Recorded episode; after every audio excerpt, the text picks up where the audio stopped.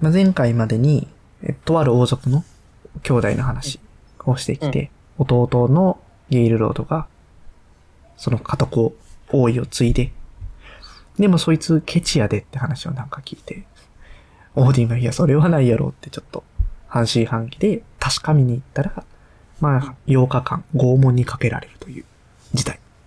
で、もう飲まず食わずでの状態で拷問にかけられるんですけど、そんな時に飲み物を与えに来てくれたのが、何を隠そう。ゲイルロードのお兄ちゃんと同じ名前を持つ。そしてゲイルロードの息子であるアグナルがビールを差し出してくれた。で、お前、いいやつやな。お前だけやわ。うんで、そんなお前は全世界を治めるだろうよってことを、オーディ。まあ、この時はグリムニルという格好を変装してるんですけど、言います。で、そんなグリムニルに2杯目のビールをアグナルが差し出そうとすると、その後ろにはアグナルの父親であるゲイルロードが立っていて、お前は何者なんやっていう風にグリ、グリムニルに詰め寄っていきます。そのその中でやり取りをしていきながら、うん結局、なんか、この登場人物3人ちょっと、女に関する話でちょっとワイワイキャッキャってしたり、してたところで終わりました。う んはい。それ、今回はそれの続きで、まあ今回が完結編になっていくかと思います。はい。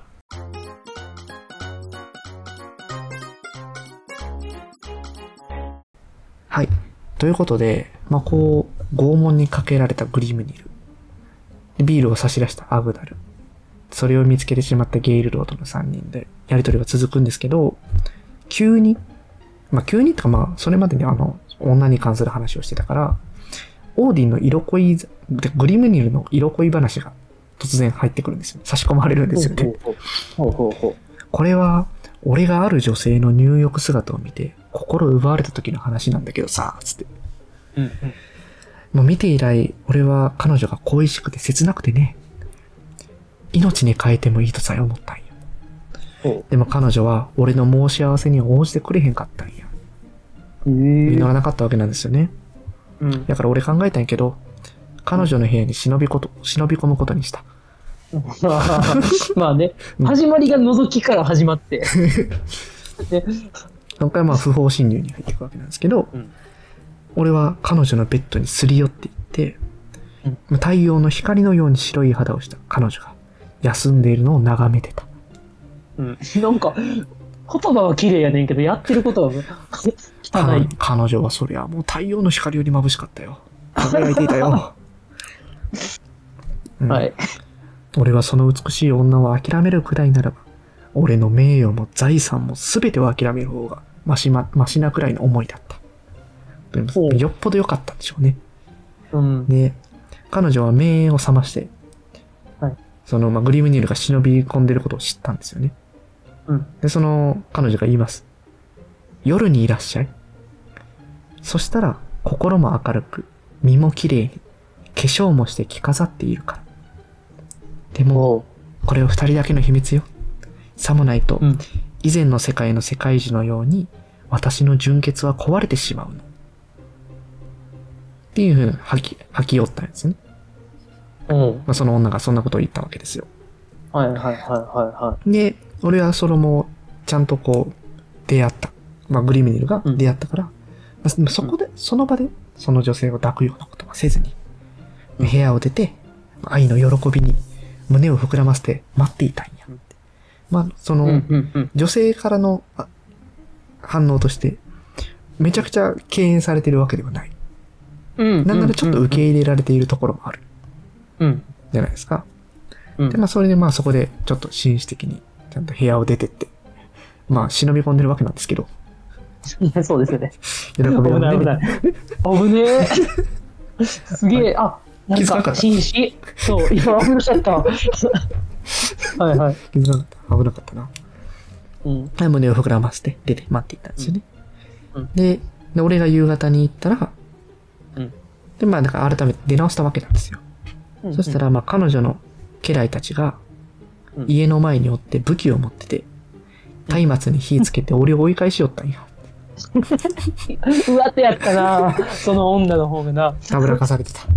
たぶらかされてたっていう話。はい。うんで、ゲイルロードがこれ聞いてみて、ケラッケラ笑うんですよね。そうやな。うんおもろい話。うんで、このゲイルロードが持ってる杯に酒を注いでもらったりとかしてて。うんで、まあ、グリムニル、まあ、話し続けるわけなんですよね。で、まあ、朝になったら、その、警備の者たちが、もう先に寄って、寝転んでて、寝てて、うん。やからもう、もう一回改めて部屋に忍び込んだんよね、つって。でその美しい女のベッドのところに行って、まあ、今度こそは、その女を垂らし込んでやるよ。っていう風なうん意を決していました。夜行けよって思うんですけど、はい。夜の方が化粧してんのにって思いながら、忍び込めるんやろって思いながら、うんうんで、まあ、こう、忍び込んだグリムニルなんですけど、まあそういう愛しい彼女のふさふさした髪の毛が薄暗い中で輝いていたのを目の当たりにしてうん、その髪型を見て、こう、グリムニルの欲情が、こう、かき立てられるんですよね。うんうんで、で、いざ、俺が、女が眠るベッドの毛布を剥がした。うんするとそこには、美しい女ではなくて、一匹のメス犬が繋がれていた。おうで、そいつは憎たらしくなって、俺を家から追い出したんやっていう、うんあの、謎の恋愛失敗エピソードを 話してて。うんで、まあ、それ聞いてもゲイルロードの口からビール吹き出すくらいの大笑いで笑いこけてるんですよ。はいはいはい。なんか、ちょっと可愛い。無邪気な感じで可愛いって。可愛いとこあるな。はいで、言ってて、グイあの、ゲイルロードが言います。この話、今度オーディンに聞かせたろうって。めっちゃ笑ってるんですよね。でアグナルが言うんですよ。お父さん知らないんですか？グリムニルは青いマントを着ていて赤眼なんですよ。アグナルが気づいてるわけです。うんうんうんうんうん。で、ちゃんとは言わへんけど、グリムニルがオーディンであるよってことをアンに伝えようとしてるわけなんですよね。うんうんうん。で、でもゲイルロードが、まあちょっと酔っ払ってんのかなって感じで、あんまりよくわからんことを言うんですけど、まあそうやって、アグナルがそんなことを言って、言ったことに対して、あざけり笑って、もっと酒入れろや、つって言って。どれほど多くの青いマントを着ていようと、若い時にかなりの白い髭の持ち主たちから目ん玉が一つ叩き抜かれてたんだぞっていう、あの全然意味がわからないことを、僕はなんか理解できない。もう一回言いますね。どれほど多くの青いマントを着ていようと、うん若い時にかなりの白い髭の持ち主たちから目ん玉が一つ叩き抜かれたんだぞ。うん。いけてる？いけてる？解釈できてる？抜かれたんと。うん。だからまあ、赤眼になったんだぞってことはわかる。まあまあ、いや、で、白い髭の持ち主もオーディンうん。の、まあ、ひ比喩というか、うん。案に示してる。で、マントをかぶっ、あの、青いマントも、まあ、オーディンを示してる。うん。うーん、まあ、だから、なんやろな。あの、野暮なんですよね、アグナルは多分。あ、いい、ん野暮なんですよ、アグナ。ルは。ああ、なるほど。うん。その、分かって、多分げ、俺は、俺的にはね。うん。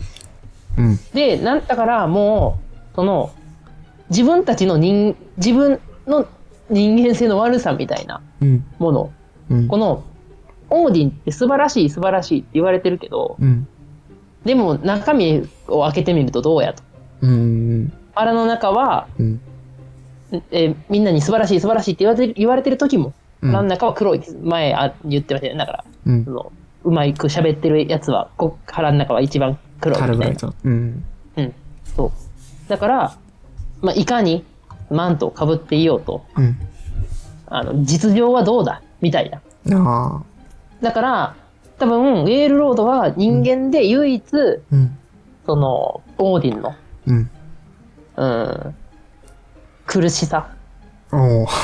実は自分に対しての剣を多分オーディンも抱いてる。そう。っていうことを分かって知ってる。そこに対して共感ができる唯一の人間で。随分とやっぱ肩入れしてますね。そういうふうに聞こえますね。なるほど。はいでまあ、おゲイルロードはもう自分の判断、もう間違いはないって信じきってるんですよ。うんうんうん。あの、まあ、この自分の判断っていうのは、こいつはオーディンじゃないっていう判断。うんうんううそれは絶対そうやと信じきっているような様子で、あの話は続いてって、うんお前な、オーディンは空を作ったり海や大地を作ったんやぞ。人を木の枝から作ったんやぞ、オーディンは。もしこいつがオーディンやったら8日間もの間火の間におるかいなと。もうすぐ出とるわいな。ことをゲイルロードはアグナリに言っています。うんまあ、アグナリもなんかだんまりしちゃう。うん。ああ、全然察してくれへん。っなるほどねていうよう。な状態で、うんグリムニルがそこで口を開いていきます。うん私が世界中のトネレコに登って自分の体を吊るしたとき、もうオーディって言ってますよね。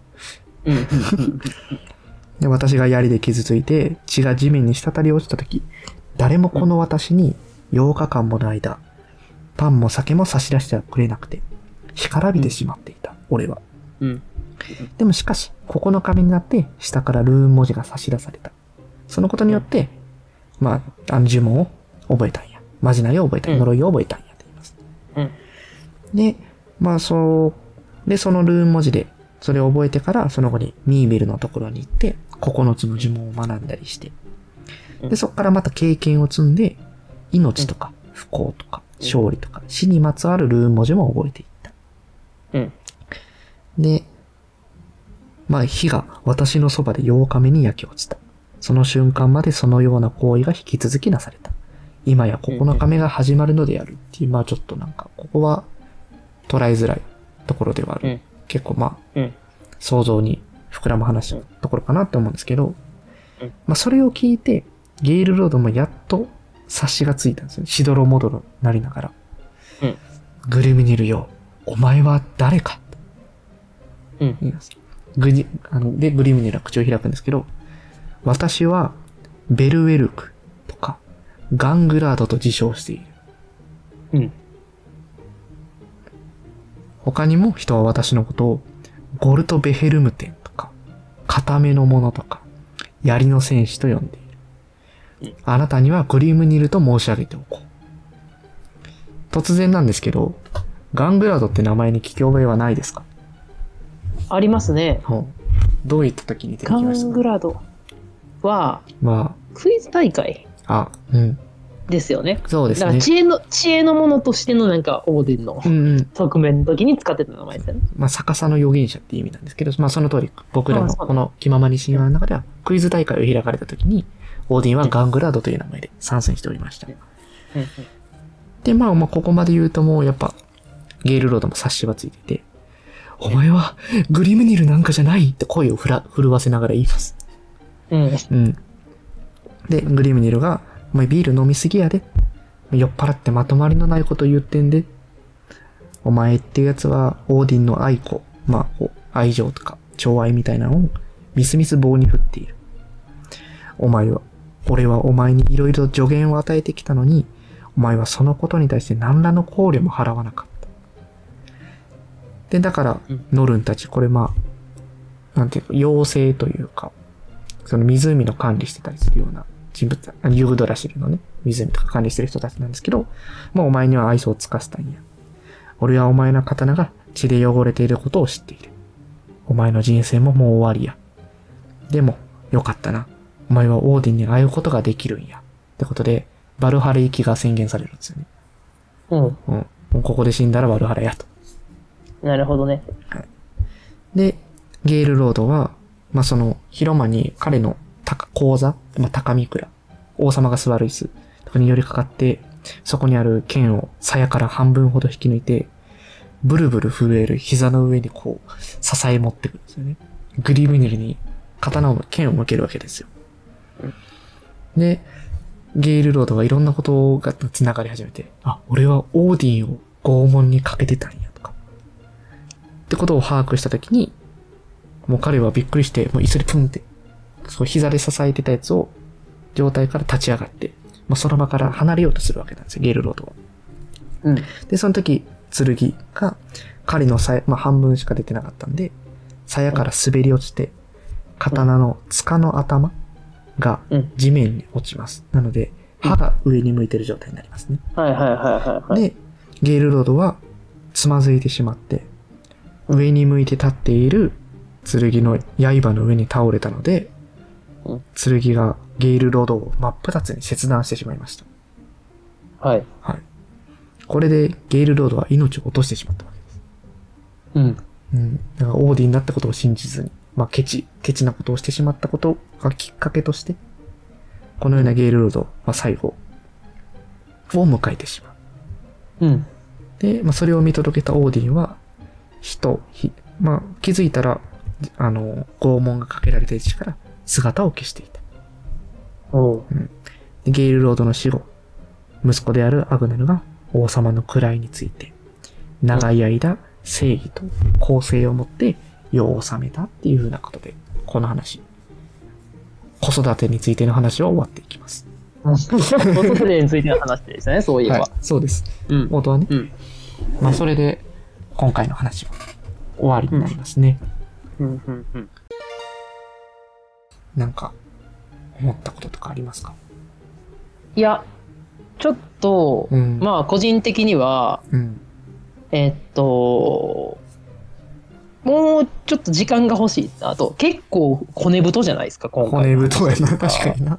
いや、なんか思ったより結構奥深い話な気がしてて、うんうんうーん、なんかゲールロードは確かに、まあ今の話を聞いてると、うん。うん。多分俺の解釈してたのも割と浅くて、うん。気づいてはなかったっぽいですよね。そうやね。うん、まあ確実に気づいてはなかったけど、うん。でもそれってアホやったから気づいてなかったのかというと、うんうん。それもちょっと違う気がする。ほうほうほうほう。うん。なんていうか、まあさっきも言ったけど、自分のことを、自分の考えは間違ってないと信じ込んでいた。うん。みたいな感じやったけど、うん。だから、そのオーディンであるはずがない。もしかしたら、うんあの時の農夫とは気づいていたけど、ああ。オーディンって、だだから、お前はただの魔法使いじゃないっていうことには、うん。そういうところが隠されてたのかな。っていう気もする。けど、だから、あの時の農夫ってことは気づいてたけど、じゃあ、えーっと、オーディンですよっていうところまでは、その農夫がオーディンであるよっていうところまでは。オーディンなわけがない。うん逆に言うと。うん。っていうところまで、えーっと、言ってたし、多分、その時のの、なん、わからん。ちょっと、だからまとまってないんですよ。まとまってないんで時間が欲しいって話なんですけど、なるほど。はいはい。じゃあ、その兄をうん。殺してしまったことに対する罪の意識なのか何なのか。うん。で、その報いなのかどうなのかでも最終的に、えーここで死んだらお前はバルハラに行ける。と言って、最後放心状態で死んでいく。うん。うん。これはバッドエンドなのかハッピーエンドなのか？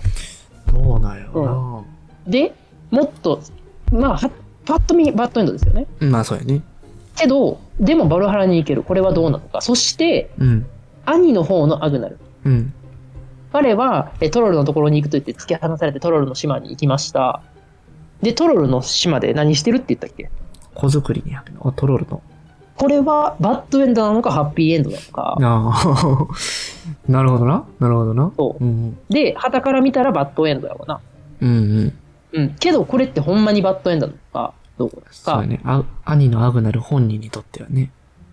そう。うん。そして、うん。え、えー、おいのアグナル。おい、うん。のアグナ。ルの方うんうん息子のアグナルの方は、えー語られてはないけれども、うん。うん。最終的にその細かいところは。うん。うんじゃあ、旗から見たときに、えーすごくハッピーエンドです。うんうんうん。えーっと、収めました。正義の頃で収めました。と言ってるけれども、うん。それがハッピーエンドなのか、実はどうなのかっていううん。ところにまでなんかこう感情が いってしまい、いいですね。膨らんでますね。そう。そしてかつまあ女の話をしてた、こ一人だけこのここでじ重要な人物ででもここのか会合の場に出てきてない人物、フリックっていますよね。ああ、そうやね。うん。そう。男3人で女の話をしている女は、多分フリックについて少なくともオーディンは語っている気がする。ああ、ほうほうほうほうほうそう。だからここの言葉の意味、オーディンの言葉の意味はどうだというところ。すげえ。っていうのをすげえな。読み解きたいんですけど、ちょっともう、追い切れ、あ、ちょっと余白が足りないんで、ちょうんっと無理ですね、今日。今回はなるほど。ということで、皆さんも解釈をね、書いていただけたらなと思います。なんか僕が思ってるよりも、あの、ポセイドンさんはいろんなところに、こう、知識、な知識、まあ、こう、幅を広げてた、ようなことを、うん。ちょっと驚きで、うん驚きつつ感心しているところではあって、まあ、なんかすごい月並みなことを言うと、うん。やっぱり物事は一面的に捉えることは難しくて、やっぱ多面的に捉えることができるんだろうなっていううん。ことを思いますよね。うん。結局な、どっちの視点で見るのか、何の視点で見るのかっていうことによって、同じ事象でもうん。捉え方は全く、それこそ本当に180度ぐらい変わってくる。うん。うん。ってことをなんか聞きながら考えたりしてましたね。で、えー、で、さらに、ちょっと、あの、これは本当この話と全然関係ない話で、自分、まあ最終、これ、多分4回目かな？シリーズ。うんうん4回目なんで、うん。まあちょっとこう、もう、ここで、あ、何か、この話的にはもう、決まってはいるよな。そうですね。はい。ので、まあ僕の人生観の話をちょっとね、ほうほうほうほうこの話。に紐づけて、うん。まあ、こん思い出したので、思い出したというか、うんうん。はい。あるの、あの、思い浮かんだので、言っていくと、最近僕、ちょっと思ってるのが、うん。人生の本質っていうのは、うん。えー苦しみである。うん。うん。うん。思い、まあ、本質というか、醍醐味というか、まあうんうん、苦しみであると思います。で、えーっと、チャップリンやったかな。えーっと、人生は、うん。えーより、より、なんていうか、いえーよりで見ると、よよりって言ったか分からへんけど、よりで見ると悲劇だが、引きで見ると喜劇だみたいな。うん。なんかこう、言葉せ狭って、視点を狭めてみると、悲劇。そ悲しい方やけど、うん広い目で見たらコメディであると。うんう。ううんん、そうそうそうそう。っていう言葉があるかなと思うんですけど、うん。うん。これは多分結構有名かな。うん。うん。まあ、それは確かに一理あると。うん。で、じゃあ、みんなが今生きてるのっていうのは今やん。そうですね。で、今っていうのは、こう、すべて、えー、その、やっぱ苦しいもんなのかなって思う。うん。うん。うん。うん。で、えーっと、これをでも、例えばき苦しい、例えばじゃあ、えーっと、普通のみんなで、えーっと、まあ、ありがちなやつで言うと、苦しかった学生時代、部活とうんか、勉強とか苦しかった学生時代も思い返したら、うん。いい思い出になるみたいな、よく言うじゃないああ、はいはい、あるね、あるね。これって、まあ、あの、人間って苦しみうん。の部分は、えー忘れてしまっなんか記憶にあんま残らなくて、いい部ところばっかり覚えてるみたいな、うん。うん。うん。そういうのもよく、こう脳の機能としてみたいな話を聞いたりもするんですけど、うん。だから、喜びとかっていうのはなんぼでも思い出したりとか、あるいは想像したりっうん。ていうので味わえるんですよね。うん。でも、苦しみっていうのは、今その場に、ここにある苦しみっうん。ていうのは、今しか味わえないわけ。なるほどな。喉元過ぎれば暑さを忘れるっていうけれども、うんうん。そうこの暑さを味わえるのは喉に熱いお茶がある時だけ。いいまで届くとな。熱くもないもんな。うんうん。うん。で、かつ、よりで見ていく、人生をよりで見ていくとずーっと暑さの連続うん。うん。うん。うん。な気がしている。僕は。じゃあ人生でこれが辛いことなのか。うん。うん。これって不幸せなことなんですかっていうと、うんそうじゃない気もしている。あーなんか、そんなに苦しみって悪いものですか？良くないものですか？っていうと、うん。うん。俺は割と好きかなっていうのが、オーディンも感じてるんじゃないかなと思って。おー、なるほどな。で、彼は人間じゃないですよね。そう、神様。神様ですよ。うん。うん人間はだから生きてるだ生きてるだけで、えーアグナルもゲールロードも多分ずっと苦しい苦しいと思って生きてきたうん。老いのアグナルもこの先どうなるかわからんけども、うん多分アグナルゲールロードこの兄弟に関してはうん。ずっと苦しみを感じてるような物語やった気がするんですようん。うん。どっちもずっと不幸やなっていう気がしてる聞いてて割となるほどな。で一方オーディンはって言ったらやっぱ神様やからうん。ぜ全てがうまくいく苦しみを感じないうん。だからこそ、自分のことをやりでつくんじゃないかなと思って。はあ。で、それはなんか苦しみを希求してるわけではない。そうそう、そう思う、僕は。希求望ん、望む味わうたびに傷つける。そう。これで人間のことを少しでも知ろうとしてるっていうか、そそういうようにも思えるなるほどな。っっていう気がしていますので、うん。なんでまあ、こう、苦しみっていうのは、について考えることは結構、が最近結構あったんで、うんその話とこう、リンクしてずっとちょっと話を聞きながらみたいな感じでしたけど、今回は。という、僕の、ちょっとまとめにくいですけど、うーん。あ、そう。そういう思いがありましたね。苦しみな。うん拙者、せ、迫るとうん、悲劇だし、離れてみると、まあ確かその離れてみると、まあ映画の技法を使って言ってるのもだいぶなんかチャップリンらしいなっていうこともあるし、うーん。で、まあそうやね。でもこの、なんか苦しみが本質と思うと割となんか、なんていうか、救われる気もするんですよね。うーん、なんだかまあちょっとなんか抱えてるものが軽くなる感じは。うん。いや、だから結局、絶対苦しい。うん。生きるのってどっちに転んでも苦しいねんから、うん。じゃあその苦しみ方ぐらいは自分で選ぼうよっていう気になれるから頑張ろうって気になるんですよ、僕は。うーん、なるほどな。そう。なんかあんそうなんですまあずれてるかもしれへんねんけど、うんうん。僕がなんかしょっちゅう感じてることは、うん苦しいとかしんどいって時に生きてるって感じるんですよね。それは僕も思います。共感してくれる、うん、うでん。なんかすごい、なんか大変、なんか、まあ、なん、なんていうの、今パッと例が思い浮かべへんねんけど、うんめちゃくちゃ暑いとか、うん そういう、そういう苦しみでも、生きてるってか、めっちゃ、こう、あの、忙しい、多忙、うん。予定に追われているとか、ああ、時間がないよってなりうる時でも、うんなんか、あ、生きてる。うん。ストレスを。そういうストレスを感じる時にも、なんかうん、これやから生きてるんや、みたいなうんことを言ってたりしてるな。で、なんかよくすごい身近な例で言うと、熱い風呂に入った時の、うんうん。あの、暑すぎると痛いかったりする足元とか。冬場にお風呂入ると足先は冷えてて、なんかもはやなんか燃えてるような暑さ。あうんうんでもあれ結構なんか味わうためにお風呂入ってるとこもあったりするようね。ん。うん。であ、今生きてるって感じてる。ってとこはありますね。。うん。そうなん。そう。で、ここ結構ね、僕大事というかね、すごい思うのは、うん。自分で選び取った苦しみこそが、だから市場の喜びなんじゃないかなって思うんですよね。他者から与えられる、受け身的な苦しみじゃなくて。能動的な。そうそうそう。そう。うん。だから、えっと、人生はうん。苦しみと幸せがあるんじゃなくて、うん。なんていうの？最低な苦しみとうん。極上の苦しみがあると。なあ、その二つ。そう。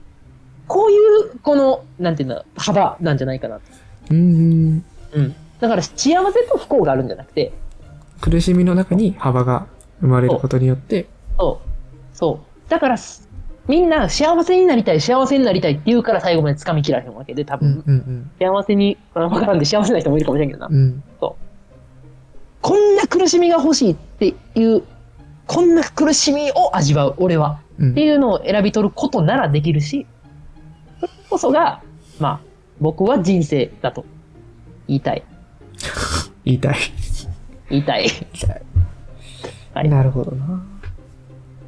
というのを今回ね、学ばせていただきましたね。まあものすごくなんか示唆に富んだ感じになってきましたけれども。そうですね。いや、まあ、すごいやっぱ、国語神話は深いですね。深いですね。もう、多分もっと、こう、時間をかければうん、掘っていける内容そうなんですよね。なのかなってはやっぱ思うな。そううん。っていうことですね。はい。まだまだこれにちょっとあの関連して言いたい話もいっぱいありますが、が、どうですか？時間的にもあれですし、そうですね。まあそれはまた今後ね、今後ね。取っておくというところで、はい。僕もそれでいいかなってことを思います。はい。はい。まあこんな風に、こんな感じに、あの、気ままに神話のことを話しております。スバルとポセイドンで話しております。はい。まあこの番組に関する評価とかコメントとかあれば、ぜひぜひ書いていただけると僕らの励みにもなります。そして、まあ、この番組のフォローであったりとか、僕ら、その SNS をやっているので、それのフォローとかも、もし気になったらしていただけると、それまた大変励みになります。はい。はい。じゃあ、こんな感じで、今回終わっていきたいと思います。ありがとうございました。ありがとうございました。